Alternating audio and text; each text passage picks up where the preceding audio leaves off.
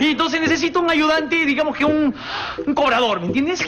Necesito una persona que sea, que sea recontra mosca, que sea, que tenga harta labia, que sea así, entrador, recontra patero, un pata con mucha calle, con mucha... Olvídalo, olvídalo, necesito otra persona. Dame una oportunidad si, si yo puedo hacer. No, mírame, mírame, mira, mírame. Si yo tengo el look de cobrador, pero de Noruega, pero es que de cobrador, hombre, caramba, qué cosa. No, no. Hola, hola, bienvenidos a una nueva edición de Moloco Podcast, el único es. podcast que respira bajo el agua. Aquí lo saluda Daniel San de los Olivos y Tony Starr después de siete polladas. Así es. Y hemos estado complicados porque la semana pasada, No habían temas. seco. Y ahora tenemos una hemorragia, no sabemos qué hacer. Hacemos seis bloques, estuvimos, creo. estuvimos haciendo, este, ¿te acuerdas de Shrek? Sí, ¿No? claro. Pero salió bonito el bloque, ¿eh? Me gustó. Sí. Y además la gente respondió. Tal cual. ¿no? Pero para esta semana tenemos eh, una agenda cargada de temas Ujú. y tenemos, por supuesto, a la gente de Calimot que ya está con nosotros y con Así es. este modelo de su línea urbana, Ugolesa. 100% cuero premium, mi hermano. Así es, es. más, ayer tú y yo hemos estado en un dancing loco, cada uno por su lado, obviamente. Ah, pero por supuesto. Tú en un tono familiar, yo en un tono de, de una amiga, y le hemos metido así, y las Calimot han respondido. Me- Salí a bailar eh, Sí. Procura de Chiche Peralta con las Calimot a tope. Es más, la Ay, gente ay. en la pista me decía, ah, es que yo ya es la ventaja con esas tabas. Porque sí, ahora ul- ultra ligera me permitía Claro. moverme muy bien. No, yo le metía como. Yo le metía China de Anuela A. Ah, ok, ¿no? Y justo alguien había Esa- esa derramado. que- alguien ese, había ese derramado. coro se te ha pegado. Sí, sí, no. En verdad. O sea, me mataron, ¿ah? Porque, Sí, sí, o sí. sea, no, no, esa, esa canción no ha salido de mi cabeza. Ok. Y claro, y justo alguien había derramado un poquito de ron, creo, y estaba bailando encima del charco y no me resbalé en ningún momento. Cumplió. Bien, cumplió. Es que sólido. para, una, para un hombre mucho más activo se necesita una línea urbana y por eso es que Calimot ha respondido. Ustedes pueden seguir a Calimot en sus redes sociales. Hugo. Así es, línea urbana, mi hermano. Qué bien. Sí. Entonces. Y un modelo este para, para, bloque- para personas también, este, si, si tú te sientes más joven, qué sé yo, a veces hay que rejuvenecerse. Tal cual, obvio. Y, y una de las cosas que se están rejuveneciendo recientemente es el proyecto de Pataclown. Bien, bien, Carlitos. Tin, salí Pataclown, sí. cabeza arriba, como si dan en, en Pataclown Francia. Millennial, Pataclown Tal cual. 2.0. Ahí está. Pataclown post Instagram. ¿No? Sí. A ver. Julie Natters. Pataclown ya ultra neoliberalista. Julie Natters, desde hace un año, creo, ha, reabierto la escuela y hay varios chicos que han un tiempo, entrado sí. y han subido varios niveles. Entonces, Ya. ella tiene esta idea de empezar a formar nuevos valores y ahora ya ha sacado como que lo mejorcito de, de esos grupos Ajá. y ha formado este, como que esa nueva alineación, ese nuevo lineup de Pataclown. Eh, no para hacer algo televisivo, creo que lo inmediato es una obra de teatro. Ya. Y me parece lo más acertado. Sí. ¿no? A ver, a ver. Entonces, eso ha desatado una ira, furia ciega. Sí. Han salido todos los Gonzalo Núñez del Pataclown, ¿no? A decir que esto le parece, pues, ¿no? Eh, lo peor del universo, que quieren organizar marchas. Quieren, Has, sacado quieren- mar- quieren- marchas para que Mateo ya no esté. quieren hacer revueltas peor que las que hay ahorita en, En Chile. en- en Ecuador y en Chile. Sí. ¿No? Entonces, ¿es justificado toda esa locura mediática, Carlitos Orozco Charlie, mi hermano? Mira, yo creo que en este país, como tú alguna vez lo has dicho, ah, somos viudas Sí. No de Pataclown. De qué Catón y esa gente. De Claro, ellos, de, esa, de esa generación somos es. Porque, o sea, Pataclown fue antes que ellos y fue y siguió siendo después de ellos. Así, la marca es como, Sí. es como, claro, o sea, uno tiene como que su gaseosa, pero salen sus diferentes Claro. versiones. pues, Pataclown ¿no? era una, ini- una iniciativa a la que ya Tony y tal llegan. Así es. O sea, ya existía. No es como ellos no son Pataclown. No, no, no, no, no. Y cuando ellos se van o cuando el proyecto acaba, Pataclown siguió, sí. ¿no? O sea, nos O dio... sea, obviamente no siguió, o sea, con, o sea, a ver, hay, hay ruido en las siguientes propuestas, Sí. pero a ver, empecemos derrumba- derrumbando mitos. Sí, por supuesto. O sea, o sea, Sí. ya, esa generación era, podemos decir, la más icónica, seguro. Podemos decir, la de la mayor efervescencia creativa, seguro. Sí, de todas maneras. Seguro. Yo Sí. recuerdo ya el Santo Convento, tenía guiones demasiado blandos. Sí. Pero este, el, el modelo... era, era potenciado por era un contexto social bien, o sea, bien complicado y estuvieron a la altura de las circunstancias, Sí. en el, demostrando el poder de la comedia. La generación de ¿no? finales de los 90. Así es, Sí, de claro. todas Entonces, maneras. es una generación que yo entiendo casi irrepetible hasta ahora. Así es. Y eso ha hecho que nosotros, como solemos hacer con casi todas las cosas que tienen este tipo de características, Sí. han sido elevadas a una categoría... Donde todos los capítulos de Pataclown eran obras maestras. Sí. Y no. No. Habían capítulos flojitos, habían, por ejemplo, este, el, el episodio periodista de Santa Sunat, Ajá. flaquea, o sea, tiene una idea muy poderosa y muy oscura y me parece que es el capítulo más dark de Pataclown, Ya. eh, salvo el final, pero de ahí era como que por momentos era, o sea, conversaciones largas y dilatadas que no iban a ningún lado y todo, y así habían como unos dos o tres capítulos de Pataclown que eran malos. Pero a ver, entonces, si estamos siguiendo esto, esto de derrumbar mitos, Estás hablando de que Pataclown llegó a la televisión después de años en teatro. Sí. Leto se acordará, porque Leto tiene como casi 60 años. Y Leto iba al iba teatro. a ¿no? Cocolido, iba. Claro, claro, claro. Y entonces, o sea, estamos hablando de que hubieron varias puestas en escenas a Sí. partir, supongo, del 91. O sea, 91, Carlitos Orozco. Ajá. Y, y llegó a la televisión en el 97. Entonces estás hablando de que, o sea, había un, o sea, un trabajo casi de obrero, de estar ahí puesta tras puesta, chiste tras chiste, gag. O sea, era Pataclown en el amor, Pataclown en la ciudad, Pataclown enrollado, para ir un poco forzando O sea, y viendo ya, ya cuál habían era el sacado público. hasta un disco, si no me equivoco, Así ya es. que luego se, se incluye con la versión del intro de la serie, pero ya Sí. tenía otras canciones, ya cantaba eh, Carlos Alcántara, etcétera. Pero se había, tenido una- un periodo de formación de años. Ajá. ¿No? O sea, eso es el cuajo. Por ejemplo, ahorita agarras a estos muchachos que están en el nuevo lineup y los lanzas en un formato televisivo y probablemente los quemas porque Sí, claro. es un proceso todavía, ¿no? Y ahí me parece- La mayoría eh, de esos son como chicos empíricos o Sí. que están llevando cursos, ahí que han tratado de profesionalizarse, pero todavía, pues, Y ¿no? me parece ya ser muy la idea de, de Yuli de no quemarlos así. Porque No, yo creo claro. que si Yuli va y toca y dice, oye, tengo estos chicos que tienen un millón de seguidores, entre todos, no sé cuánto. Claro, obvio. Y yo calculo que algún canal le abre la puerta, de todas maneras. de todas ¿no? maneras. Y bien, Pero- y bien, y bien esponsoreado. Y bien sponsoreado. Sí. Pero me parece eh, adecuada la decisión de Yuli de, de ir pasito a pasito, suave, suavecito, como diría Daddy Yankee. Claro. ¿no? Porque Entonces- esta cuestión tampoco es algo. A ver, la crítica puntual ahora no ha sido como que regresa Pataclown que no regrese, Claro. sino ha sido regresa con ellos. Así es. Con Entonces- él, él y él. Y sobre ¿no? todo hay varios como que han pasado, entre comillas, por agua tibia, Sí. pero la crítica se ha centrado en Mateo Arrioleca, eh, Pesaresi Así es, y, y Katy Sáenz. Así es. ¿no? Entonces- ¿Por qué? Porque son los que eh, Katy Más y, Katy y Gino deben sí. ser los que eh, tienen el pasado más de señal abierta, estándar, digamos, por Así es. ponerle algún nombre cualquiera. Claro. Y eso ya genera repudio, no justificado. Genera repudio porque nosotros como, digamos, una manera de validarnos es decir, ah, yo me encuentro por encima de eso. Así es. Entonces, como yo me encuentro por encima, este contenido es burdo, bajo. Claro. ¿no? Y por ende, tú no, no, no estás a mi nivel, yo te veo por encima del hombro. Claro. Eso se tiende bastante a hacer. Y aparte peruano, que es como, no, tú eres de esto es guerra y nunca más vas a salir de eso No, es guerra y todo, obvio. ¿no?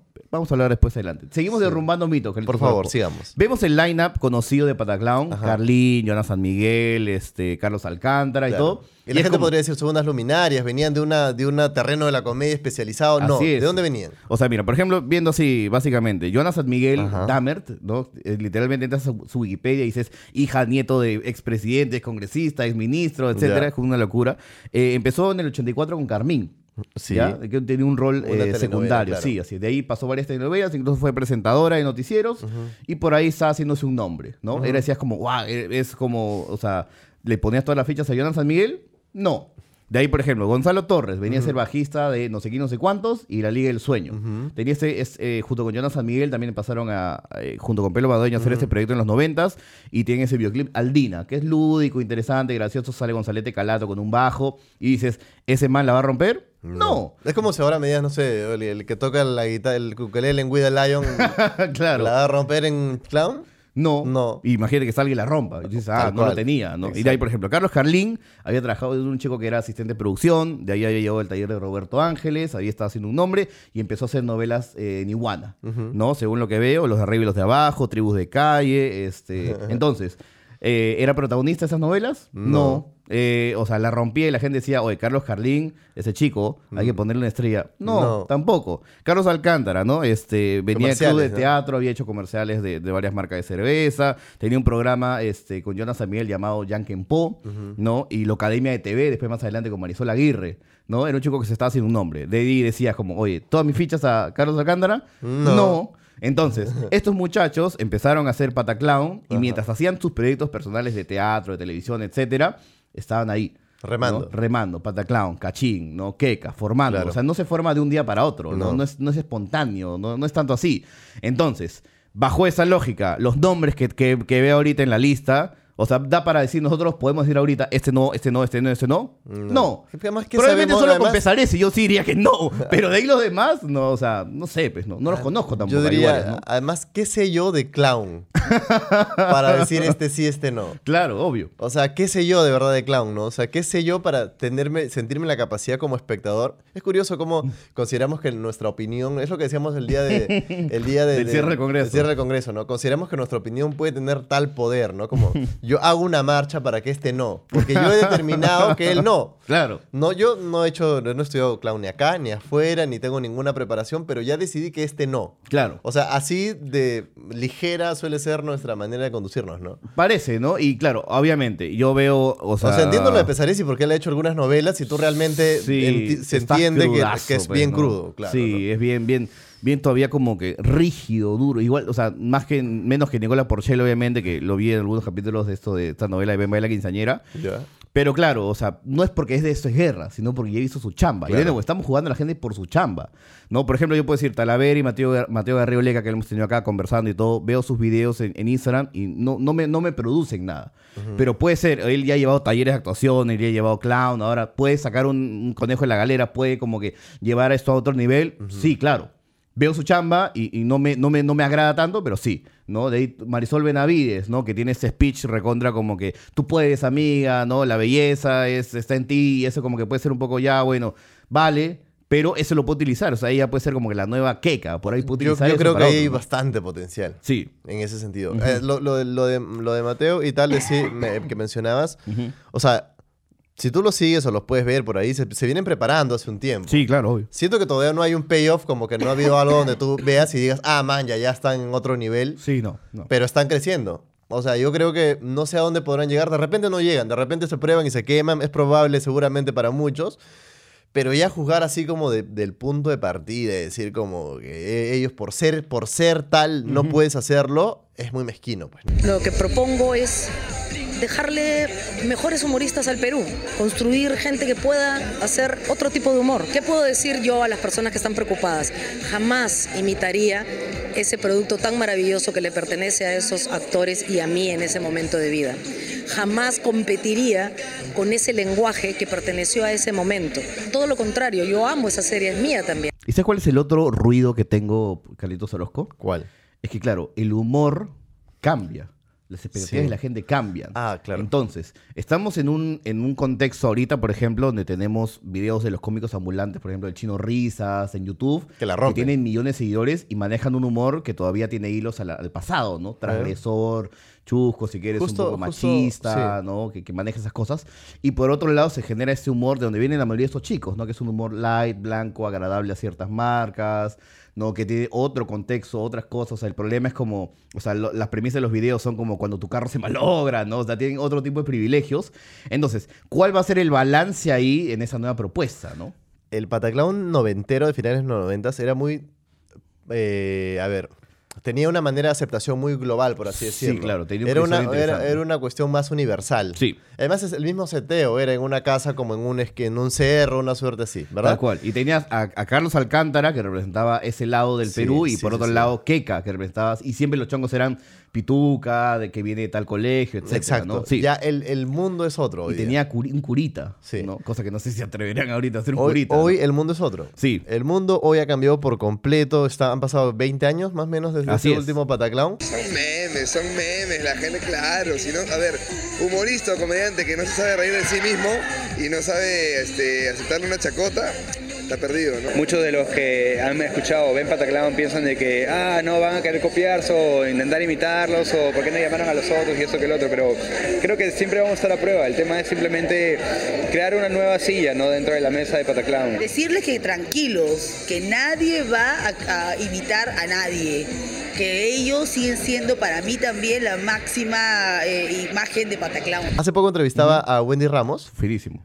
Y Wendy decía en esta entrevista eh, que ella a veces ve cosas del Pataclown famoso, célebre este, es. y le hacían ruido ya.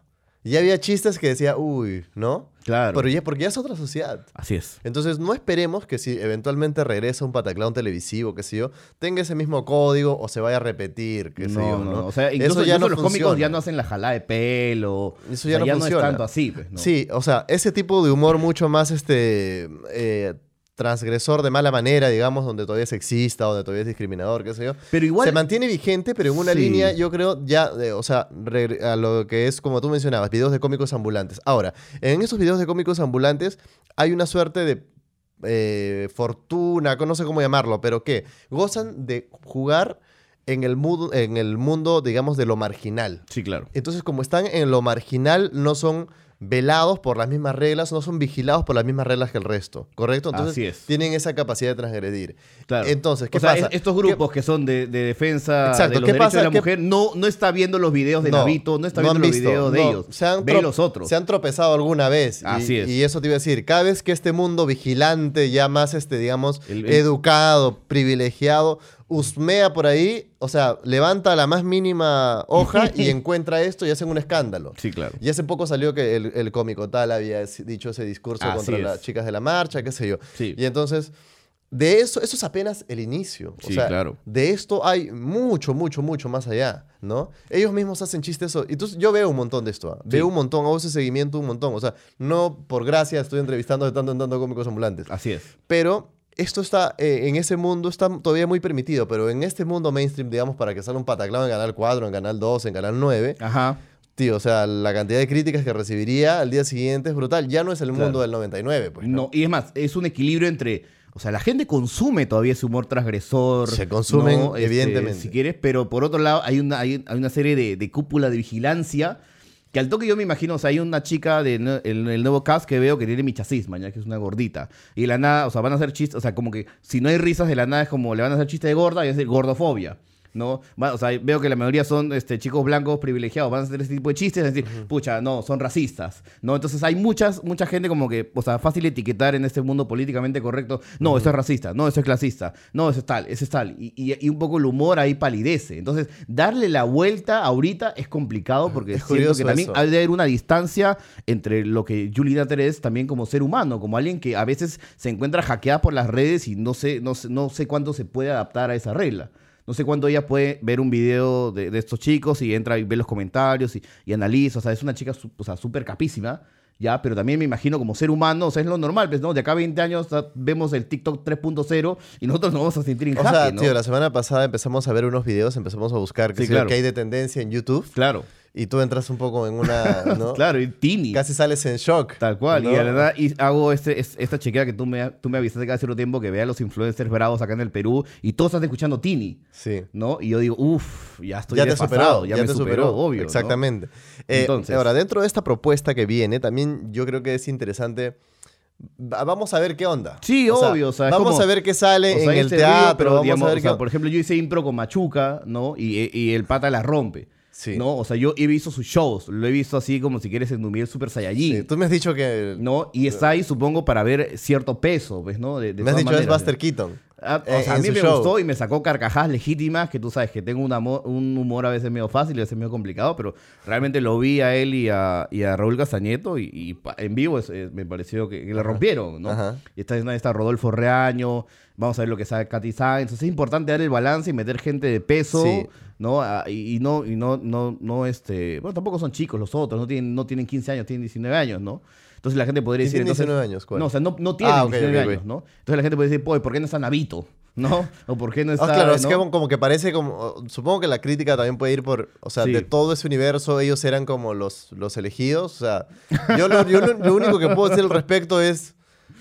O sea, tío, Yuli sabe infinitamente más de clown Uf, de lo que cualquier. de- Debe ser la persona en Perú que más sabe de clown. Claro, de todas maneras. ¿no? obvio, Entonces sí. nosotros, yo creo que ahí está, ¿no? La respuesta. Claro, entonces si tú fueras a, a- a- hacer este pataclown, harías Sí. un pataclown si quieres... O sea, igual que, por ejemplo... O sea, no, no, no es para ponernos como, No, no, como- no, no, no es para ponernos como el tigrillo navarro que va a ir a Gareca a decirle a quién convocar, pues. No, no, no, no. O sea, Lo que yo decía es, ¿tú crees que debería Pataclown buscar esa vena transgresora o, o- o tal vez un poco ir hacia un humor PC?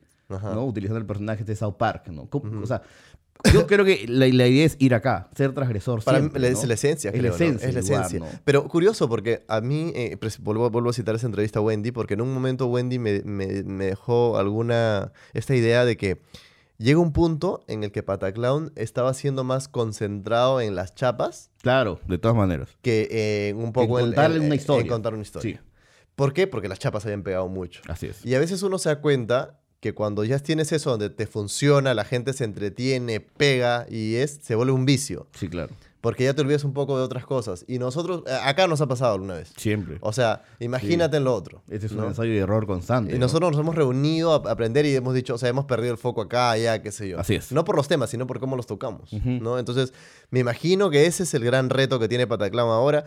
Eh, a mí me, me me parece chévere que vuelva. Sí. Pero creo que hay, o sea, los retos que se en- O sea, enfrenta en- en ahora este son mundo- bastantes. En ese ¿no? mundo postcapitalista no hay nada sagrado.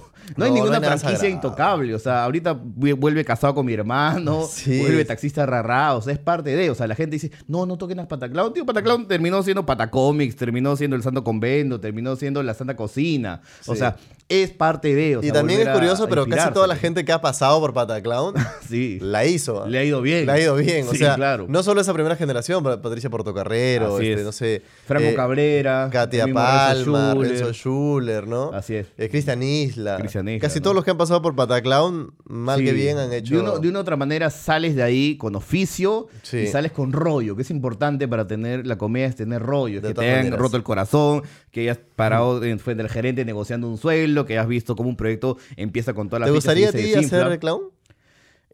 O sea, ya a mis 29 años a veces ya me- mi- yo mismo me hackeo y digo, ya se me pasó el momento para ser actor. Ya, Ajá. ya, ya fácil, ya ese sueño ya quedó en el pasado. Pero tú crees que yo. Pero tú- mira, o sea, yo creo y, que Armando, una- y Armando me dejará mentir. Malo no era haciendo impro. Y yo que el impro siempre me ha dado vergüenza y roche ajeno y siempre me genera esta sensación. Pero el pata me dijo, ven aquí a mi terreno. Yo he ido como a jugar en el rincón de la impro y mal no me he ido. ¿no? Claro, obvio. No soy, tan, no soy tan rápido físicamente, pero mentalmente me defiendo. Sí, claro. Y es, y es interesante porque, por ejemplo, la mayoría de gente, o sea, dices, ya, ponte al frente y haz una acción. Y la mayoría de gente empieza planchando o barriendo. Y dices, vaya, o sea, yo era uno de esos, ¿no? Pero ahí siempre te encuentras, ¿no? Un brillo de genialidad y sale alguien y dice, soy un tallarín. Soy un tallarín en un, en un este, ¿cómo se llama? En, un- en una olla caliente, ¿no? Y dices, ella, ella es. Ella es. Ella entiende todo el juego y, y tú dices, ah, man, ya, pues, ¿no? Por eso esa es una distancia que yo ya, ya no puedo. Estoy arruinado de 29 años de ver todo lo que he visto y, y arruinar mi cabeza, ¿no? Ya no tengo Claro. imaginación, por ejemplo. Por ahora. Ya en mi momento de soledad a veces trato de, de evocar alguna figura en el pasado para Pero, puede- acariciarme pero y nada. puedes este, dedicarte, yo creo que es importante, y esto de repente es una suerte Ah, no, de, de consejo, pero Sí, claro. Eh, creo que acercarte al arte Sí, es muy importante. De todas maneras. Eh, Ya sea el cine, la música, ¿no? A mí, yo me he afanado bastante con, con la música últimamente. Claro. Y creo que ese tipo de acercamiento te, te refresca, ¿no? Así es. Ha sido un lindo bloque. Ha sido un lindo bloque y un lindo Sí. bloque para también eh, enfocado en un pataclón clásico, pero también en gente joven que quiere Claro. pegarse ahora, ¿sí o no? Así Y es. gente joven es la que es atendida por Calimot con su nueva línea urbana también. Así es. ¿ah? es más, puedes hacer línea- pataclón con estas zapatillas, puedes moverte, arrastrarte por el piso y no pasa nada. Son ultra light, Carlitos Orozco. Ya la 100% premium, 100% premium y 100% muy- muy cuero premium. Cuero premium y muy ligeras a la hora de Así caminar es. y andar. Clarísimo. Y hemos estado nosotros precisamente bailando con estas tabas y Así hemos es. roto la pista. Le metió darle- el 8, no le metió la doble cruzada y todo bien. Has bailado sobre trago. Así y es. todo bien. No, todo bien. Pueden darle cariño a Calimot en sus redes sociales que aparecen en pantalla. Así y, es. Vean último post y ponen ojo, una goles. Sí. Se viene un sorteo. Ajá. Buena. Nos ponemos con mucho hobby. Sí, claro. Se viene un sorteazo. Esa es, de todas Ya la gente está calentando, se viene un sorteazo con las Calimot. Me han estado pidiendo descuentos, sorteos, no sé cuánto. Tranquilos, han sido atendidos. Se viene. La semana que viene, ¿atentos o no? Así es. Atentos. Nos vemos en el siguiente bloque. Gracias, Calimot. Lo único que quiero hacer esta tarde es. eh, Bueno, quiero disculparme, ¿no? Ya está. Me equivoqué, creo que. Equivoqué. Me equivoqué.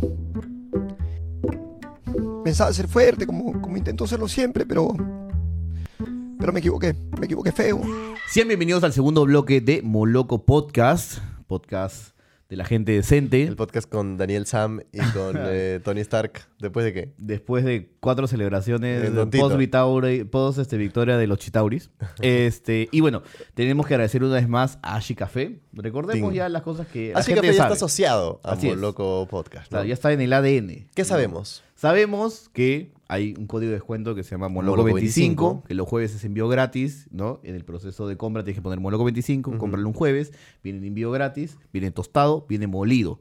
Pero Sabemos si es que sus estás- sabores rojos, chocolate y cítricos. Ajá. Sabemos que viene 1500 metros sobre el nivel del mar. Ajá. Sabemos que viene de chanchamayo. De todas maneras. Pero ahora la gente dirá, no, ¿sabes qué? Yo, no soy, yo soy tradicional, no me gusta pedir por internet. no, quiero comprar en un lugar físico. Claro. ¿Dónde hay? Ahora nos acaban de avisar que está en La Crocante. Ajá. Que no, no es un nombre de una banda de salsa. No. No, sino es un local que tiene es un establecimiento en Chacarilla, en Miraflores, en La Molina, en San Isidro. Ajá. Y puedes encontrar ahí tu Ashi Café. Pero me te diré yo, ah, solo la crocante, no, no llego ahí. ¿Qué No, más mi hay? También está en Farmax. Ajá. Ojo, y en todos los gimnasios de Espartano 360. Ya, Ah, o sea, ya cada vez vamos abriendo más. ¿Te das cuenta cómo. Aship va creciendo? Sí, como ca- cada, nosotros. semana, pim, pim, pim, más descuentos, más beneficios para la gente. Así es. Y, y realmente es un placer que estén Sí. auspiciando este bloque. Pero además. ¿qué pasa si yo digo, man, ya tengo yo un café aquí en mi barrio, qué sé yo, quiero atender, estoy emprendiendo un negocio de café, estoy haciendo un nuevo negocio de café? Quiero empaparme de todo Quiero ese, ese con- de ese conocimiento. mundo de café. Quiero, que quiero de- hecho. desde una cafetera hasta el mismo café, hasta cómo me instalo, cómo me muevo. Emprendedor, si tú estás en este dilema, entonces mándale un mensaje al Instagram de Ashi Café, un DM, o en el último post, y di, oye, pucha, escuché su mención en Moloco, Somos lo que somos. conversemos. Sí. Y la gente de Ashi se a comunicar contigo, y vamos a ver cómo podemos crecer todos juntos en este hermoso y lindo país. Y te pueden meter un centrazo a lo Yotun, a Pablo Guerrero o como Rocarrey a la semana. Claro. un terrible centrazo. Que definirse como Mendoza. Pero Definí bueno, como Mendoza. la cosa es que eh, tenemos ahorita, así como este país diverso. ¿no? interesante, que tiene diferentes provincias, áreas rurales, urbanas, selváticas, de la sierra, de la costa, etcétera. También estamos en ese proceso de reconocernos a todos como iguales. Sí. Yo siempre me acuerdo este, este post del panfleto que como los medios de comunicación decían como vecinos de San Isidro, ¿no? comuneros de, de ¿cómo se llama? De, de alguna, alguna provincia de la sierra, de algún lugar acá, y cuando todos somos ¿no? peruanos, todos tenemos DNI. Entonces, en, eso, en, es- en ese proceso estamos, y en ese proceso ha caído Eric Osores eh, en esta última semana, ¿no? Siento que no ha visto la revolución en la tierra, mi hermano, ¿no? Este, y ha hecho en su plataforma digital Futbolero 2.0 unas declaraciones eh, lamentables, ¿no? Claro, como son unos cholitos que no saben defenderse, descuajeringados, que se van al avión y que, y que este, se ponen un saco verde con una camisa azul y, y son malapestosos y- y son gente que de repente no tiene ese nivel de haber llegado como, como algún dirigente de primera división, listo. Son, son gente, digamos, sin nivel, si lo quieres. ¿Sabes qué han depo- demostrado los departamentales en este tiempo? Que son unidos. ¿Ya? Que serán unos cholitos de lo que tú quieras, que, que comen con la boca abierta, que en el hotel cinco estrellas están mal vestidos, con buzo y no con traje de dos mil dólares, de Armani, ¿de acuerdo? Lo que ustedes quieran. La prensa durante años se ha encargado de desprestigiar a esta gente. Y que se lo tiene bien merecido si lo quieres.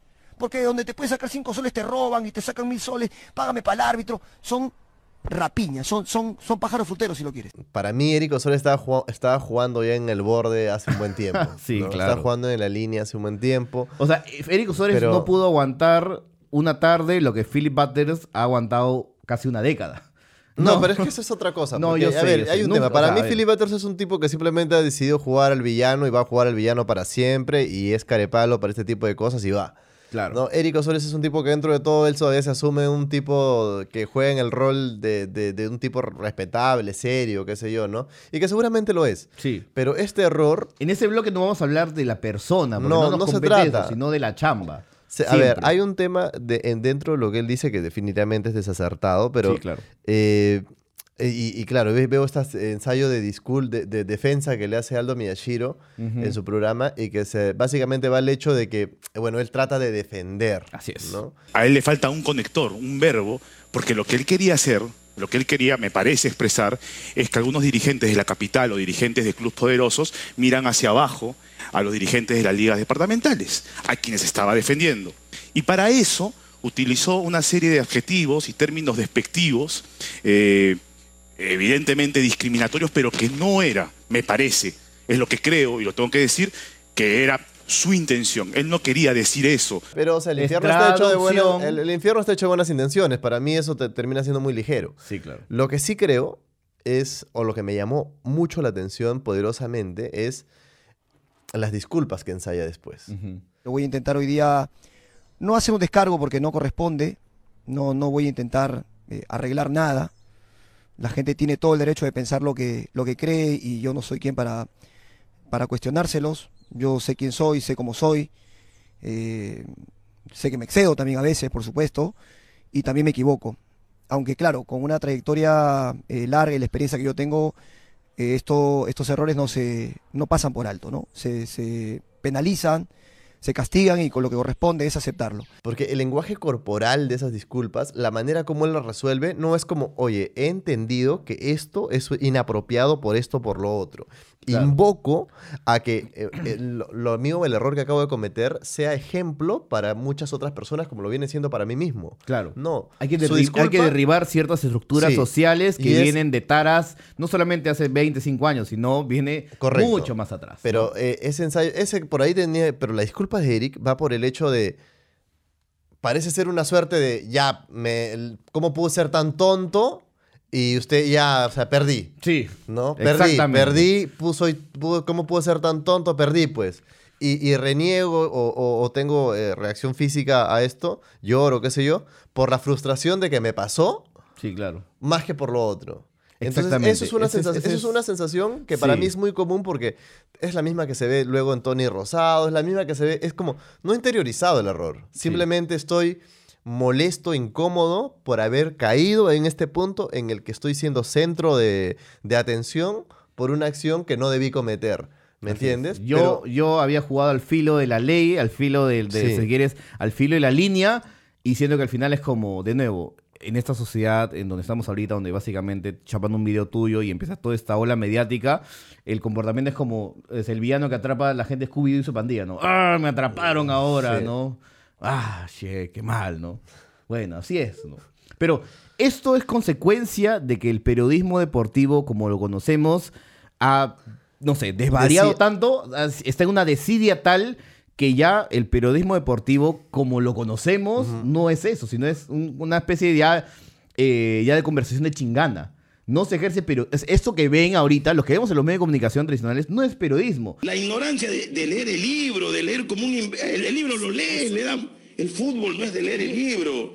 El, el fútbol... que Perú el, el el- el- el- el fútbol. te, te dice, el libro. Agarran el libro. de fútbol, viene el libro y te lo dicen... toda la vida. Y te lo botan. estafando nada más. No sabe nada de fútbol. ya, claro. no- no sé Usted decía nada. que Perú es No es periodista el que ve un, un- un- y te dice los goles, el minuto y el segundo. No. No. O sea, el periodismo no es que viene, te sientas acá. O sea, esto acá en Moloco no es periodismo, por si acaso. Y le avisamos una y mil veces, ¿no? Sí. O sea, es- ese programa de radio exitoso donde está Silvio Valencia, hace poco, hace poco, Rodríguez, hace- hace poco gente decían- conversando sobre Sí. si Pablo Guerrero está bien o está mal. Entonces, no es periodismo. Hace poco es yo decía, de- decía en un mensaje de, de mi- del fanpage, de, del- fan- fan- fanpage mío, y decía como, Ventana Emergencia no es un programa periodístico. Claro. Y un chico contestaba algo como, pero a medi- eh, dentro que entras a la entrevista ya eres periodismo. Y no es así. No, no, no, claro. El debate de ideas no es periodismo, la conversación no termina siendo periodismo. O sea, Puedes utilizar recursos del periodismo, el periodismo la eh, es- la- es- abro- aborda mucho, fuentes, mucho más etcétera, que eso. Ahora, es curioso porque en estos ensayos de defensa, Eric Osores, muchos decían, pero está tratando de defender solamente que se va en esas formas, en esa... Y yo digo, claro, pero él podría haber usado una forma, eh, digamos, eh, más este, ne- neutral, una forma más cerebral, pensante. ¿Por qué no lo hizo? ¿Por qué tener que usar este tipo de, calificativos y tal? Yo creo que es una cosa. Porque si te digo lo de la otra manera, no capta tu atención. Así es. Porque estos medios nos han mal acostumbrado, porque el, el periodismo pe- deportivo nos ha mal acostumbrado al punto donde tengo que ser escandaloso. Así tengo es. Que, te- tengo que ser este beligerante, tengo que ir con- confrontacional. Tienes que para transmitir que- esa pasión tengo en que- teoría sí, del fútbol. Tengo ¿no? que Y ser me- apasionado. Me, engorilo, me engorilono y, y así, claro. me engorilo, grito, ¿no? Me, me exaspero, reniego, porque eso es la pasión. ¿no? Claro. Y tú no, es- no es la pasión, o sea, para la pasión voy con mis patas al- al- a la cancha. Claro. Si tú estás en un medio, qué sé yo y tal. Pasión esa- de misterio y sus causas en Sí, la novela. En para la, en pasión, miniserie el- la- claro, ¿no? la pasión para el nene Yutai. Cuando tú estás con un micro, no puedes irte eh, de boca así. Sí, claro. O sea, no tiene sentido, pues, ¿no? Entonces, es curioso porque como eh, el público ya mal acostumbrado por el mismo medio ha caído en, un, en una suerte de- de- de ciclo vicioso donde el público mal acostumbrado espera eso y ya el periodismo, periodismo entre comillas, Claro. malformador Sí. otorga eso. Es que son esos discursos ¿No? que a nosotros O sea, nos ¿cuántos encantan, taxis ¿no? vas? Claro. O sea, ese discurso de, de Velasco, el discurso de Batters, el discurso de Fujimori, el discurso de Osores, es como que a nosotros, o sea, y, y siempre yo, a Claro. veces cuando, cuando vamos desde movilidad, taxi, etcétera, no, siempre está mi compadre eh, escuchando exitosa deportes, todo, y Sí. voltea y dice, no, pues dice las cosas en la cara, pues. Hemos dice las cosas en la cara, ¿no? Así es frontal, pues, ¿no? Y si tiene que ser un poquito, qué sé yo, ¿no? Este, exasperado, está bien, pues, ¿no? Porque está tra- así se transmite la verdad. Y yo digo, no hemos aprendido nada. No Mussolini también nada. hablaba mucho, con mucha pasión. ¿Cuánto ¿no? da- Hitler también decía como que, "Rascanada". y, y, es, y, es- y hay que ¿Cuánto analizar el daño, no? ¿Cuánto daño nos ha hecho eso de, pero le dice las cosas en la cara? Así es. ¿No? claro, eso eso ¿no? de que sí, pero no anda con rodeos. o sea, ¿qué clase de.? qué- o sea, no, porque digo la cosa, de- la primera empachotada que viene a mi cabeza y lo digo así de duro y sin filtro, eso está bien. Claro, ¿no? eso es ser un periodista Ese es de el verdad. periodismo, ese Sí. sí te lo dice de verdad. Ese es, claro, ¿no? Y yo digo, bueno, puede ser, ¿ves? ¿no? Que esa figura sea atractiva en, en un tema mediático, pero analizar eso como, como periodismo y de nada, tú decías en ese videoensayo que, que, que realizaste hace muchos años y que no ha Hace perdido dos ni un años, ¿no? ápice de vigencia. Orozco- pueden buscar en ¿no? YouTube Orozco Periodismo Deportivo y está ese ensayo así de vigente. Claro, ¿no? Y donde decías, oye, Miro la Ferrandería del Beco tenía que, ¿no? Ponerse así, ¿no? Este, envalentonado. No, pues. O sea, más allá de que sea nuestro amigo y nuestro compadre, ¿no? O sea, Pedro Eloy García, utilizando figuras retóricas, cuando por ejemplo Perú este, jugó unos amistosos en Miami, evocando a Woody Allen. Sí. ¿Necesita envalentonarse para hablar de ello? No, en absoluto. Pero la ¿no? gente habla muchísimo más de Silvio Valencia que de Pedro. Claro, ¿no? ese es el síntoma. Y que respeten La a la Padula es la más gente- que, to- que 40 artículos o o, 20 referencias que ha hecho etcétera, Pedro, ¿no? Sí. O lo mismo con, con el propio Eric Osores, ¿no? Claro. Eric Osores ha salido el influencer del año. Hace apenas un, en julio, Claro. el- estos organismos X, es- estudios, agencias, qué sé yo, lo nombraron el influencer del año. Así es. ¿No? Y estuvo en campañas en el Mundial y todo esto. Claro, y mira después, lo de que pasa. los, después de lo que le pasó lamentablemente a Peredo, claro, que era una figura atractiva para varias marcas, Eric se ha posicionado Sí. increíblemente bien, ¿no? Sí. Y, y- y bacán por él y todo, ¿no? Y ahorita, o sea, esa, esa pérdida de... Ni, ni me quiero imaginar cuánto dinero ha perdido Eric Osores. Yo De- me de cara a la campaña navideña. Sí, claro, uff, imagínate, es una locura, ¿no? Pero lo que sí, para, para, para hacer este, este, este bloque, ayer lo que hice fue ver una entrevista larga a Eric Osores, ¿no? Y, y- y claro, explorar ese otro lado, porque, o sea, yo básicamente lo vi, eh, que apareció en América este, Deportes, y no había visto su pasado, ¿no? Claro, es esos muchachos que empiezan de abajo, que hacen estas comisiones. Era un sidekick de, de Gonzalo, Así recuerdo. es, ¿no? Que, que estaba en programas de ovación y todo, y ahora ya se reconoce, y él mismo dice, ¿no? Yo no hago periodismo. Para mi condición de periodista y de opinólogo, porque fundamentalmente soy eso ahora, un opinólogo. Opinólogo. No te Este, chanques tú mismo. No, pero soy, soy más opina- opinólogo Eres- de fútbol, eres ¿no? un líder de opinión. Deportivo. Sí, para, sí, seguramente que para algunos puedo ser. Pero mi chamba es más opinar, ¿no? Hoy. O sea, porque hacer periodismo implica de, o sea, tener una columna, hacer un libro, hacer un ensayo, Investigar. investigar, O sea, en Perú, ¿quiénes están. Y él dice, no, yo, yo hago conversación, yo hago diálogo, ¿no? Y me parece por lo menos interesante saber que hay una autocrítica en ese momento y, y claro, ver que lo que sale en pantalla, la conversación y todo, no significa que el otro lado está, digamos, ¿dónde está el libro de Eric Osores? ¿Dónde está el análisis de Eric Osores? ¿no? Este, si quieres, un análisis futbolístico en base a, a estrategias. El que tiene eso y para mí sí ejerce periodismo deportivo, o al menos lo ejerció muy bien en su tiempo, es eh, Jaime Pulgar Vidal. Claro. ¿No? Sí, claro. No solo ti- tiene más de un libro, pero... Y con investigaciones detalladas. Sí. Este caso me hace recordar, eh, y por ahí la gente puede detenerse a ver esto, pero el cine de Paul Verhoeven. Maño. ¿no? El cine de Paul Verhoeven es un cine que tiene estas referencias muy críticas a como a lo donde él cree que está yendo la sociedad. Claro. Y tú me puedes decir, no, el cine de Paul Verhoeven de repente puede serte aburrido, qué sé yo. Hay una película que por ahí te entretiene. Robocop. Robocop. Puedes ir y ver la primera película Robocop. Claro. Robocop 1 de las antiguas, la de Paul Verhoeven.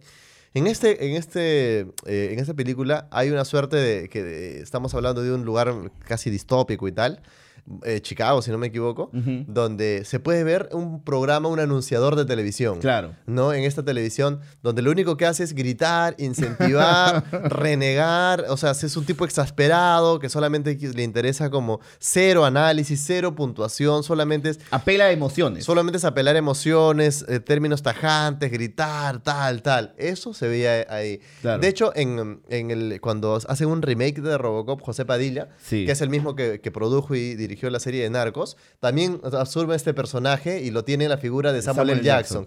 Eh, si ustedes ven Tropa de Élite, también gran película brasileña, ahí también eh, Padilla eh, ejecuta este personaje, que es un gordito, que Sí. lo que hace es poner mapas y decir, este, la inseguridad, vienen por nosotros. Todo el día son estos mensajes duros, ¿no? Así estos es. mensajes duros, primarios, básicos, y que incitan al, que, que tratan de provocar miedo, qué sé yo, que son muy fáciles de calar. Así es. Lo mismo es en, en- en el fútbol también es esto, ¿no? Es como, no, con él no vamos a ir al mundial, con él sí, con él no, él sí, él no, él es borracho, él no. Eso termina siendo el discurso. Claro. Hay una frase eh, muy fuerte que es con la que termina eh, el videoensayo este, si ustedes lo pueden ver, y que a mí me- se me ha marcado, que es, eh, el fútbol comenzó siendo un juego y ahora es una profesión respetable. El periodismo deportivo comenzó siendo una profesión respetable y ahora es un juego. Claro. Porque sentarnos a hacer una conversación de chingana es con cualquiera. Pues, ¿no? Obvio, ¿no? Y es como que, o sea, no hay periodismo deportivo, sino lo que vemos ahorita son showmans deportivos. Y por ejemplo, haciendo la símil, y es como, no es, no es menospreciar, no es decir menos. O sea, el pollo viñolo es un showman. Martín Lieberman es un Sí. showman. Orderic ¿no? es un showman. Orderic es un showman, ¿no? Sí. Hacer periodismo implica Muy bueno, ¿eh? otro. Pero es Sí, un claro, showman. tal, tal cual. Exactamente. O sea, Orderic me encantaría incluso tenerla que un loco, Sí. entrevistarlos. Hay muchas anécdotas interesantes, ¿no?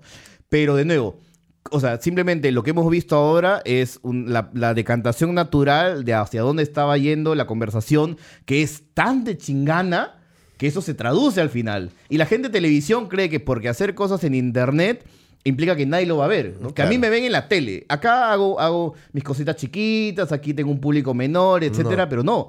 Y es más, tener nosotros, eh, o sea, ver esta forma también como un aprendizaje, ¿no? O sea, nosotros en Moloco, o sea, entendemos que las cosas que, que sacamos aquí, que las, o sea, tenemos que abrazar lo que decimos. Sí. Y tenemos que tener mucho cuidado. Sí. Porque, o sea, básicamente, Y- y o sea, no no- solo eso. hacer Moloco no es exponernos a, o sea, no estoy diciendo, uy, pucha, no quiero decir esto, sino hablar las cosas con responsabilidad. de Exactamente. maneras, y ¿no? dentro de eso nosotros nos, nos hemos equivocado varias veces. Sí, obvio, Y claro. hemos hecho ejercicio de, de crítica a nosotros mismos y hay para mí en varios programas donde se por ahí hemos tenido tonterías y qué sé yo. Sí.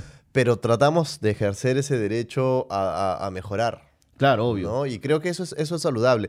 A ver, yo entiendo que Eric también de esto, mal que bien, va a salir bien. O sea, no, no creo que el 4 Sí. lo va a despedir. Pero es una oportunidad genial Más allá, como tú pero eso, dices, exacto. de, de- de- de entender que no está mal el, o sea, a ver, que, que- que el error no está en, uy, me atraparon, sino el error está en de, oye, o sea, es menos un, un pata, o sea, es menos, perdón, si quieres un dirigente, o sea, es menos porque no utiliza un terno Dolce y Gabbana. Es menos porque simplemente en vez de Sí. escuchar ópera, escucha. Es que eso, yo, eso es. este, Pasa, pasa ¿no? la Este, circunstancia. el chato grados. Pasa la circunstancia que nuevamente No. el, el lío se está volviendo la persona Eric Osores. Así es. En vez de volverse el tema que esto envuelve, que es cómo se desarrolla el periodismo deportivo. Sí. Que es eh, por qué hay discriminación en este país de esa manera tan marcada, ¿no? ¿Por Claro. qué, por qué estas, estas cosas siguen? O sea, este tema debería ser excusa para que esto se debata. Así es. Pero el debate sigue siendo muy primario todavía. Sí, sigue siendo como, pucha, se equivocó. En cambio, no vemos como que hay una forma de cómo ver, si quieres, la alta cultura, que es como como con cinco tenedores y cierro la boquita y digo, oh, elegante, etcétera. Sí. Y es como, ¿es menos acaso que simplemente empujarme un pachamancón? No. Para nada, pero acá todavía tenemos estas estructuras de atrás, ¿no? De ver siempre como Frida Holler es el estándar y todo lo demás estamos equivocados. Y de nuevo, bueno, se vuelve, se vuelve bien triste. muy ¿no? primarias también que no, no, Sí, no- no terminan claro. corroborando. Y de nuevo, esa idea de traducción, ¿no? Traducción. No, él quiso decir Sí. esto. Ya, pues ya, ya estamos grandes, pues, ¿no? Ya. Me da risa y yo esos tenemos ensa- 30, pues, Esos ¿no? ensayos de defensa de no, pero Sí. lo que él quiso decir, no, en pocas palabras él se refería a tal cosa, no tiene sentido, tío. No Ese tipo de opiniones no, Yo de nuevo, Radio Capital nos ha hecho el mal. Radio Capital nos ha dicho, nos ha dicho que tu opinión importa y eso no es cierto. Claro. Uno no tiene que saber de todo. Es como lo de Natters, ¿no? Queremos Sí, ponerle los claro. clowns a la que más sabe de clowns en Perú. O sea, así de ridículo, así de ridículo suena. O hace poco en la entrevista con, con este Fernando Gújiza, ¿no? Claro. Fernando Gújiza decía, eh, en las conferencias de prensa de periodismo deportivo, se para un periodista a decirle, debiste convocar a tal, a tal, a tal. Y, y Fernando decía, ¿tú crees que a Gareca le importa tu opinión de a quién vas a convocar? En menos. absoluto, y a ¿no? los otros periodistas, menos. O Tal sea, cual. Y así termina siendo, ¿no? Nosotros creemos que mucho tienen, tienen, podemos tener la razón o podemos tener una voz autorizada para opinar de todo. Cuando no tiene sentido, ¿no? Y también te, a analizar y dices como que, o sea, hay este, este fragmento eh, increíble que, que logramos encontrar donde creo hay dos chicos que se pelean con, con este, con Silvio, con Silvio Valencia, Mm. ¿no? Y dice, el libro, ¿no? Pero en el libro, el libro, ¿qué importa el libro? ¿no? Lo que importa es el fútbol, la pasión, ¿no? Ese como que, que el zaguero no se afeita de entrar y dices, bueno, pues, no, ya, Sí, olvídate. claro. Ya ¿no? eso- Y como de nuevo, o sea, vemos risa, ejemplos, vemos ejemplos afuera, ¿no? Como el día después, Informe Eso, aprovechemos para dar algunas cosas. ¿No? Este, Tu capítulo favorito de Informe Robinson. la generación Casillas. Es capitulazo. increíble. Sí. Es maravilloso, en verdad. Tras O sea, los pasos de Bielsa también es muy bueno. Tras los pasos de Bielsa. Y es, es interesante porque hay una investigaciones. Como ahorita, por ejemplo, es ir al lugar donde nació Cueva y ver un poco cuál es, o sea, cuál era su ambiente, cuál era su colegio, la mamá, o sea, no un tema ¿Sabes morboso, qué? En sino un tema momento- de entender ese ascenso social meteórico que es un generis en esta sociedad. Que el fútbol es un proceso no social, económico, político y que, por ejemplo, hay una diferencia entre el Messi,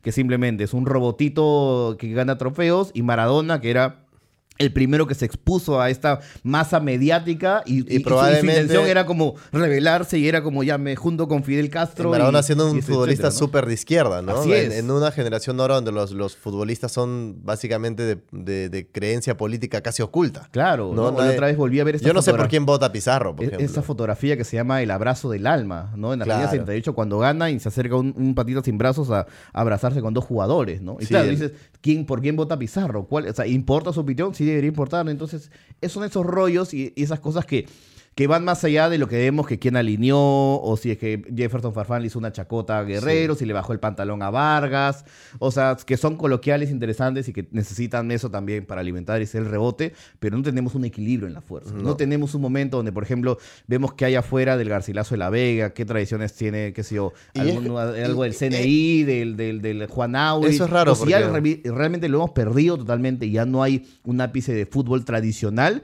entonces investigar eso, ¿por qué pasa? ¿no? Que creo que es una, una manera también de decir que, al menos en, en Moloco, nuestra responsabilidad desde el primer momento ha sido Sí, tratar claro. de aportar un poco con esas cosas, valiéndonos del, del, del clickbait o del tema irrelevante. Entonces, aquí hemos Así tocado es. Peluchín, hemos tocado un montón de cosas. Tocamos Eric Osores, pero si tú te tomas el tiempo de ver el video, se está hablando Sí, claro, de, de- de Informe Robinson, se está hablando de Paul Verhoeven, se está hablando de otras cosas. Entonces, ¿no? hay que elevar un poco y creo que eso puede ser una, una, una manera saludable. No digo que la nuestra sea la correcta, que nosotros No, somos los nada. geniales o que la rompemos, pero hay que tener al menos un poco de ápice de, de- de pudor y tratar de aportar, creo, ¿no? Entonces, por ahí va. Este, seguramente Eric Osores volverá pronto. Eh, porque sé, sé- Sí, sé obvio, que ¿no? dejó en un silencio sus redes y tal. Este, y seguramente no, no lo, no lo mencionar, no mencionará más este tipo de, de adjetivos o, o tal. Eh, sí me parece una, una oportunidad que no se ha aprovechado del todo para debatir de esos temas.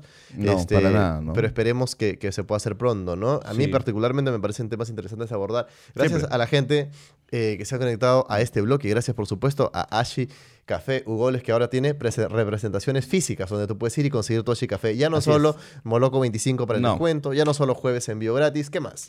Tenemos también apariciones físicas en La Crocante, Ajá. que es un establecimiento que tiene locales en Miraflores, en San Isidro, en La Molina Ajá. y también en Farmax. Ya lo tienen clarísimo. Y si tú tienes además un emprendimiento y quieres meterte al mundo de café, comunícale, mándale un mensaje al Instagram de Ashi Café, que gustosos te van a atender. Gracias por seguir este blog, que nos vemos en el último. Y para terminar nomás, les recomiendo el documental Maradona by Costurica. Uf. Un director del otro lado del mundo yendo a Buenos Aires a tratar de hacer un corre-corre con Diego Armando Maradona en su momento, si quieres, más loco. Y te das cuenta y dices, ah, man, ya, ¿cómo se conecta? ¿Cómo alguien del otro lado de Serbia, ¿Cómo lo un director serbio puede eh, procesar todo esto? Es una locura y de eso se trata un poco. Y, ¿no? Hacer- tiene una hacer escena, eso, ¿no? y tiene una escena cuando eh, Kusturica, Kusturica le lleva a Manu Chao. La-. Y, y le canta, si yo fuera Maradona viviría como él y el Diego se quiebra. El y yo me quebré quiebra. viéndolo. Tal cual. Ah, es imposible que no te toque. Gracias Sí. por seguir este capítulo. Vamos al siguiente. Eso me fastidia, me fastidia que se juegue con esas cosas, se juegue con, el- con, con el tiro de cámara, que se juegue con, no sé, con la Julio. Que se juegue, que se juegue con, hasta con un solo, con una frase, me fastidia, eso, eso molesta. A cualquiera le molestaría.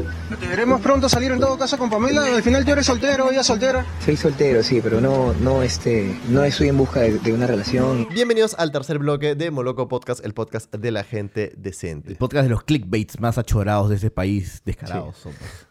Ensayo de error también, ¿ah? Ensayo de error. Pero bueno. Pa- pasé a lo que dije con Alejandro Rocarrey. Dije, al menos, al menos tú no te- le tenías fe. Bueno, él, él sí. dijo 8. No. Sí, sí, sí, Tú no. dijiste 18. Tal cual, Yo no. dije 20.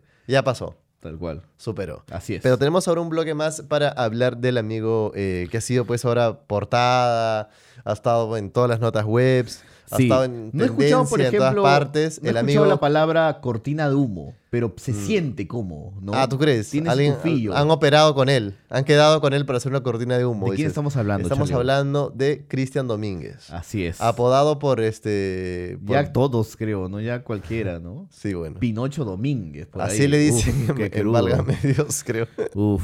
Pero bueno.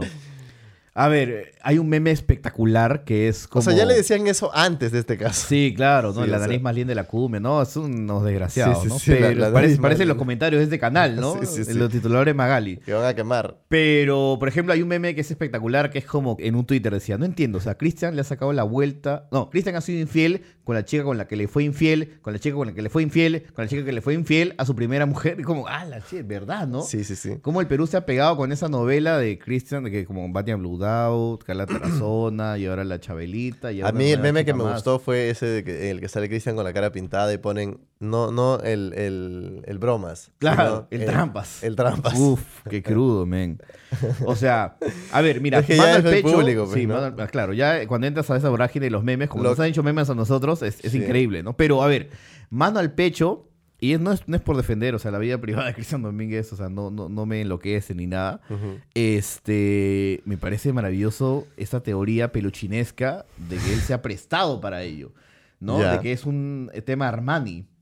¿Esa teoría es de Eh, Peluchín? Sí, claro, es de Peluchín. que- Ok. que está Digamos, así- no es una teoría, una hipótesis. que está renegado, ¿no? A- a- Hay una ¿no? diferencia, es una hipótesis. Es una hipótesis, perdón. Eh, a lo cual realmente digo como, eh, no, o sea, sí, o sea, parece, ¿no? Una, una táctica, si, si Vizcarra se le ocurrió, genio. Mi pregunta es, mi pregunta es, mi- usura. mi pregu- la pregunta base del análisis para mí sería, ¿por qué nos tiene que interesar la vida privada de Cristian Domínguez? Claro. ¿No? O sea, partamos de eso, ¿no? ¿Por qué yo, ser humano peruano, que hago mis cosas como cualquier otro, Así ¿no? es. Eh, me interesa lo que sucede en la vida privada de Cristian Domínguez. Es que realmente... o y sea, va de la digo, par, y va de la par con el último, con Sí. el último, este, con el valor de la verdad. Donde ya, o sea, pasaron de ser, pasó, pasó de ser un programa que tuvo una persona que murió a raíz de lo que se contó ahí. Así es. En, en su debut. Sí. La- de eso bajo la alfombra sigue el programa. Pasó a ser un programa donde la gente ya confiesa con quién o no ha tenido encuentros sexuales, reduciendo lo que es la actividad sexual alejada del amor, cualquier cosa, un simple acto competitivo, carnal, básico, ¿no? Así es. Y Pasó ahora, de- o sea, y ahora, y nada más para terminar. nota. Sí, nada más para terminar eso. Pasaron de ponerle nota y ahora a darle a esta comadre una canasta de hortalizas. Sí, claro. Para que compare o haga una suerte de metáfora física con el, el miembro viril de sus parejas con hortalizas. Claro. ¿No? Entre yoquitos, Y eso- platanitos y claro, camotes. y ¿no? eso es el programa con más rating, creo, de Latina. Así es. Con ustedes, Cristian Domínguez. Tómale, Yuquito. Este es un momento histórico, señores. Espérate un ratito. Lo que tú tienes que aclarar con el oyuquito es que hay oyuquito en chakra natural y oyuquito que es este que pichicateaba para que pueda este Crecer, crecer, crecer. más. ¿Es conforme, señora notaria? Eh, conforme, señorita Baña. El Wow. caballito de batalla, ¿no? Wow. O sea, somos una sociedad no enferma. Somos una sociedad que está No, enfermando. es- está- ¿no? eh, tenemos una gangrena y no nos damos cuenta. Y estamos caminando por la calle como si todo estuviera bien, ¿no? Eh, es crudo, en verdad, ¿no? Y más allá de lo de Cristian Domínguez y todo, es como entrar a esa vorágine en donde, o sea, los mismos programas de espectáculos construyen una figura y de ahí les encanta, ¿no? Como, o sea, como si fueran llenas a devorar ellos durante semanas y semanas. Y de ahí porque- aparece otra cosa. o ¿no? sea, nosotros hemos visto cómo literalmente a la Chabelita le inventan notas y es como va alguien y lo hostiga y ella responde. Si responde bien Sí. es porque está como alzada y si responde mal es porque es creída y es una diva y es como es imposible ganar con ellos. O sea, una persona no es dueña de su discurso.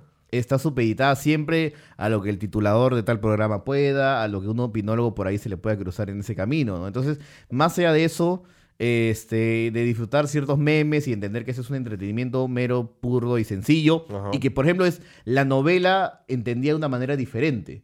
No es como que es, es- ya no son las novelas de Televisa, sino son estas. Porque estás pendiente constantemente de cómo va y de cómo él eh, se vuelve el trampas y cómo cambia y el valor de la verdad y el gran show, etcétera. Y ya es una novela.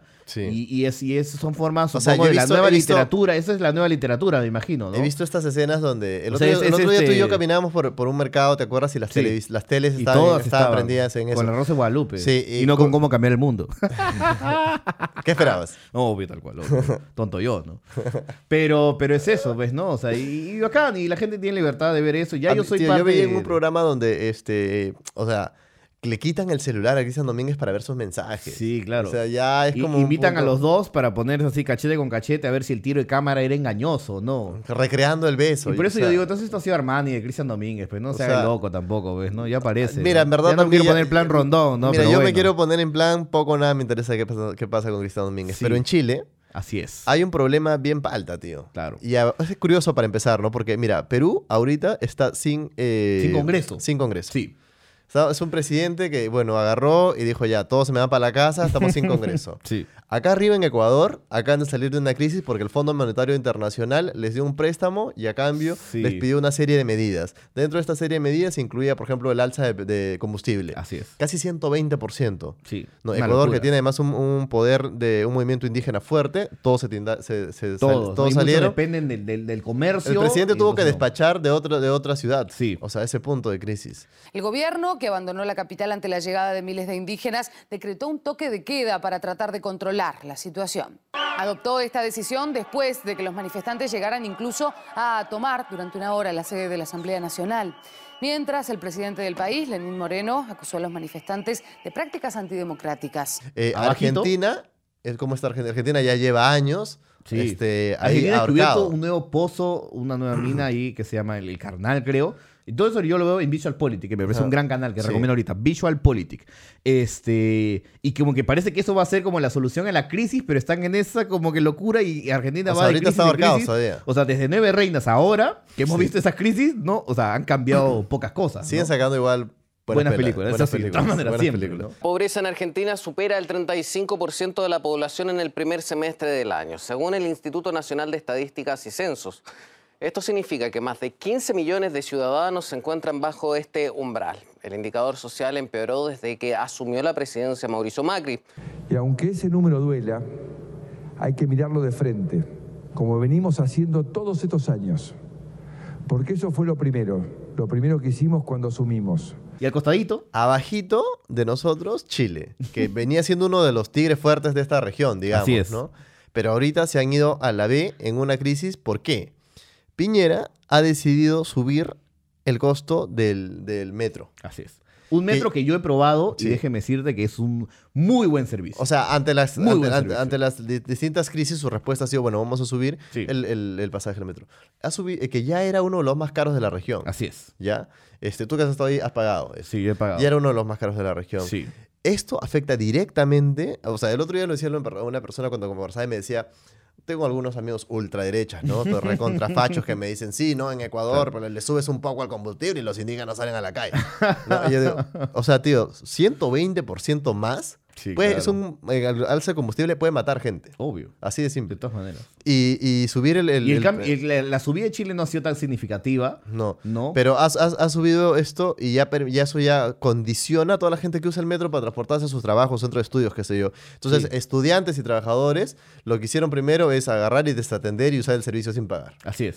Y después esto generó una revuelta y esta revuelta ha sido de las manos. Así es. Esta revuelta ha terminado en, En ya el viernes, en incendios, viernes, sí. En ha terminado en saqueos. saqueos, ha En terminado... ¿Y qué ha pasado? contra el bien público y bien privado y ha salido. Que pues, no ha pasado creo que ni 48 horas Sí. y Piñera dijo ya GG, well Toque play, y emergencia, y al toque, de, toque de queda y sale este salen las Fuerzas Armadas. Así es. Sebastián Piñera da marcha atrás y suspende el alza de precios del metro que había causado graves disturbios en las últimas horas. Vamos a suspender el alza de los pasajes del metro, lo que requerirá la aprobación de una ley que debe ser muy urgente. Mientras tanto, en Santiago de Chile sigue en estado de emergencia y enfrenta una nueva protesta.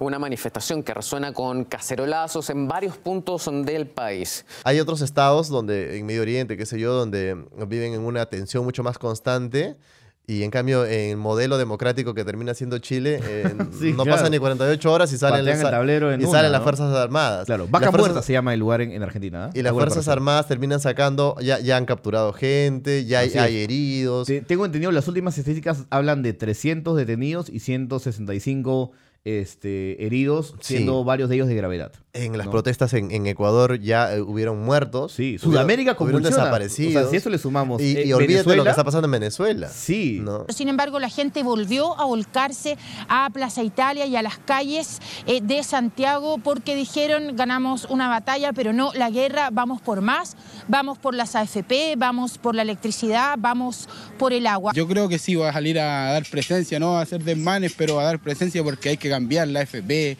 los sueldos, las pensiones, hay muchas cosas, el pasaje. Uno de- hay personas que se gastan 3 mil, 4 mil pesos diarios en pasaje.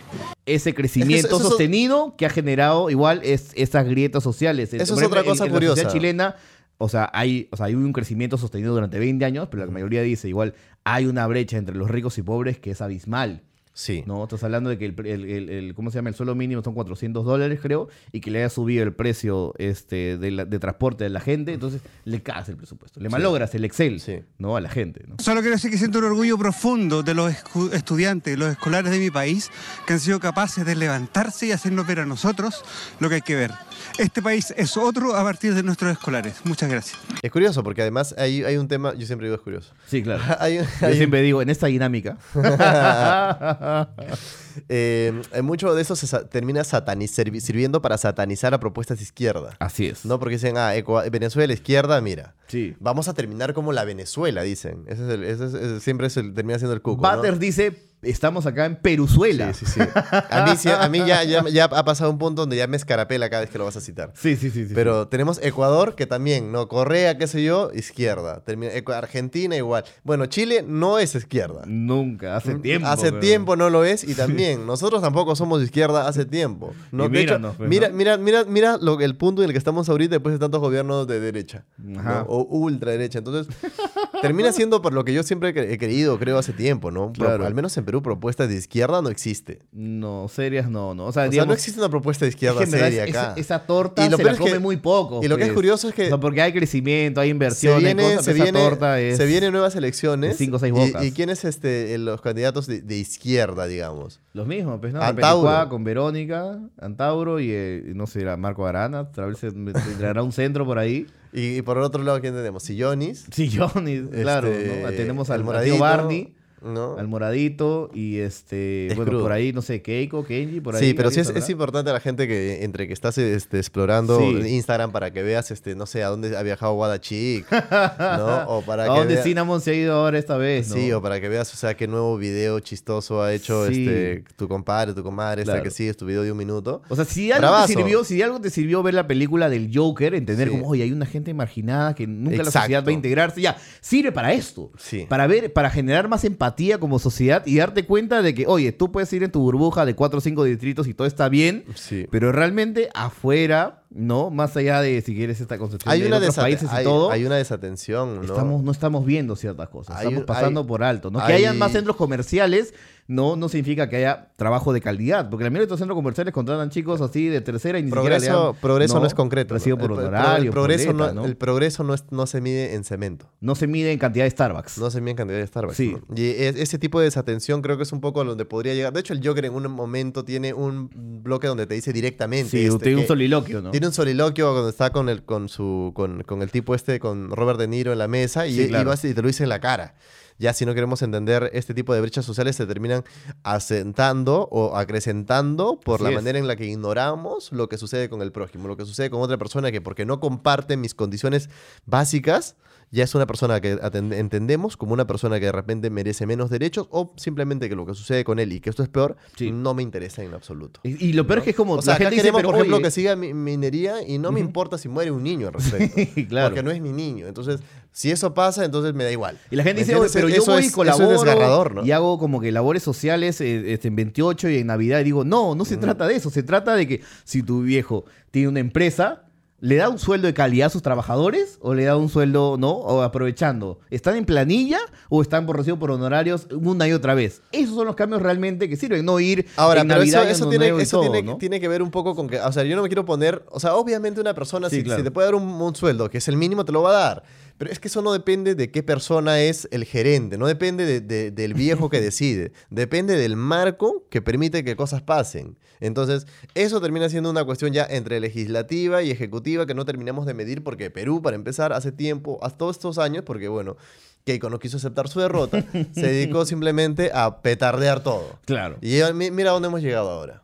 ¿Me entiendes? Entonces term- termina siendo una cuestión donde políticamente nos maniatamos hace mucho tiempo, ¿no? Gracias por seguir este Progress Podcast. Sí, claro. ¿no? Y, por, y, pero- y por otro lado, te das cuenta que esos problemas no son exclusivamente de esta parte del país. La otra vez No. vi una película que se llama Parasite, que en verdad es increíble. Y quisiera, por quisiera, favor. quisiera comprar este, los derechos del guion y hacerlo aquí, ¿no? Con Manuel Soriano Estefan Urue en los roles principales, ¿no? O sea, ese Bon Joon-ho, Ajá. que es un director muy social, que es como... Su paso a Hollywood fue como con Snowpiercer, que es, una, que es una crítica social muy aguda y, y- y muy bien ejecutada por Capitán América. Y tiene otras películas son Memories of Murder, The Host, Mother y Okja, que bueno, ahí más o menos regularcita. Pero esta es una película Parasite ganó Cannes y te habla un poco de esas diferencias y esas, esas, y esas distancias sociales y de cómo realmente a veces, ¿no? Como las clases sociales chocan y se interrelacionan y, y es como el- la, dinámica esta del juego de, de palabra con el parásito, uff, y tiene Y tú secuencias muchas veces- maravillosas. ¿no? Muchas veces has dicho que para eso sirve el cine. Sí, claro. El Para cine sirve sirve. para, para conectar y darte cuenta que tú y tus problemas no son exclusivamente acá del Perú. Tú tienes empatía por él en Tailandia, en No, sí, pero también es para, para ¿no? encontrar empatía entre nosotros mismos, entre cosas que suceden aquí. Y por eso es importante también que cuando los premios que se hacen con el Ministerio de Cultura y tal y en el cine peruano, sean películas que se vean, tío. Sí, claro. Se obvio. tienen que ver, o sea. O sea, se han estrenado cinco películas peruanas en las últimas dos semanas y he podido ver una nomás, ¿no? Por, Sí, sí, por un sí. Y tema creo de que tiempo, ¿no? solamente, creo que sola y felizmente a la Revolución de la Tierra le está yendo bien, creo, ya lleva más de 20.000 eh, sal- 20.000 personas. Sí, que para hacer un documental es un montón, Que para hacer un documental es un montón, pero vamos, están estrenando otras que también están pasando por ahí, ¿no? O sea, yo no, o sea, vamos como a ver comencé en la mañana, están complicadas. no he visto La Bronca, ¿no? De los hermanos Vega, que ganó el Conacine. Este, Conacine, creo. es el Conacine, último, ya estás en los 90. Dicine. Este, se estrenó. Axe Zombies se hizo, bueno, afuera, con la- pero no sé si. Creo que en, en temas de la inversión no ha ido tanta gente como ellos esperaban. Este. Esta película que se llama Píxeles de Familia, Dios, eh, ha ido creo que 500 personas el primer día y también es con premio del Sebastiana. Estado. Sebastiana, y tú dices, pucha, en verdad son películas que nadie ve. Y yo digo, y lo vuelvo a refutar, ¿no? Tan este, escandaloso sería crear un canal de YouTube con estas películas peruanas que han ganado estos premios y que ya no van a participar en se han festivales. hecho con plata de todos los Que se han peruanos. pasado con todos los programas. Y, que- y claro, o sea, está bien tener estas salas de cine y que la Robles Godoy pase cada cierto tiempo, pero en verdad, o sea, es una forma de cómo acercarse y poner estas películas, ¿no? En YouTube. Sí. En YouTube. Está en YouTube un canal bien organizadito con todas las películas. O haz tu pro, invierte en tu propio Netflix y da una, un acceso Sí, gratuito. Ya, no sé. cual, que, que la gente pague, pero dáselo a estudiantes y jubilados, dale entrada gratis. Sí, obvio. Ni siquiera me quiero poner en un plan como, o sea, de Aldo Mariate y que dice, oye, ya, está bien, hagan su, su documental pro Velasco, pero no con la plata del Estado. No, o sea, el, el- es- el- el ensayo y error se trata de eso. ¿no? A veces hay propuestas interesantes y otras propuestas no tanto. Tú ves ahorita quienes han ganado, por ejemplo, en cuanto a los músicos, y ves, ves nombres y dices como Ratapunks, creo que han ganado un premio del Estado. Tú ves y dices, hoy no tiene ni 100 reproducciones en Spotify. No entiendo. Pero bueno, se trata un poco de eso también, ¿no? O sea, de ver y no, no solamente el dinero del Estado tiene que ser invertido en cosas seguras. Entonces, para poder ver y tener el acceso a este tipo de cosas, tenemos que tener un canal de YouTube, un canal de plataformas. Esperemos ese, ese- películas. esa entrevista sigue pendiente, ¿no? Sí, obvio, ¿no? Ojalá, ojalá pronto se dé. Muchas gracias a ustedes por seguir esta edición eh, de Moloco. Podcast, el podcast, el único podcast que respira bajo el agua, el podcast de la gente decente. Volvemos el, El próximo domingo, goles. clickbaits más Sí, Y este miércoles, ¿qué tenemos? Segunda parte de la entrevista a Lucho Cáceres, la leyenda Así de Lucho es. Cáceres, volumen 2. Donde ya va a hablar largo y extenso de su propuesta en El Día de mi Suerte. El día de mi suerte. Así es, Así es. se la con todo. serie esta que, que tiene la, la figura icónica de Héctor Lavoe y que es producida en el Perú. Así es. Esperemos entonces que ustedes la pasen bien, que se diviertan. Viene Moloco Express también el día viernes y nos vemos la próxima semana con más. Chao, chao. Chao, chao.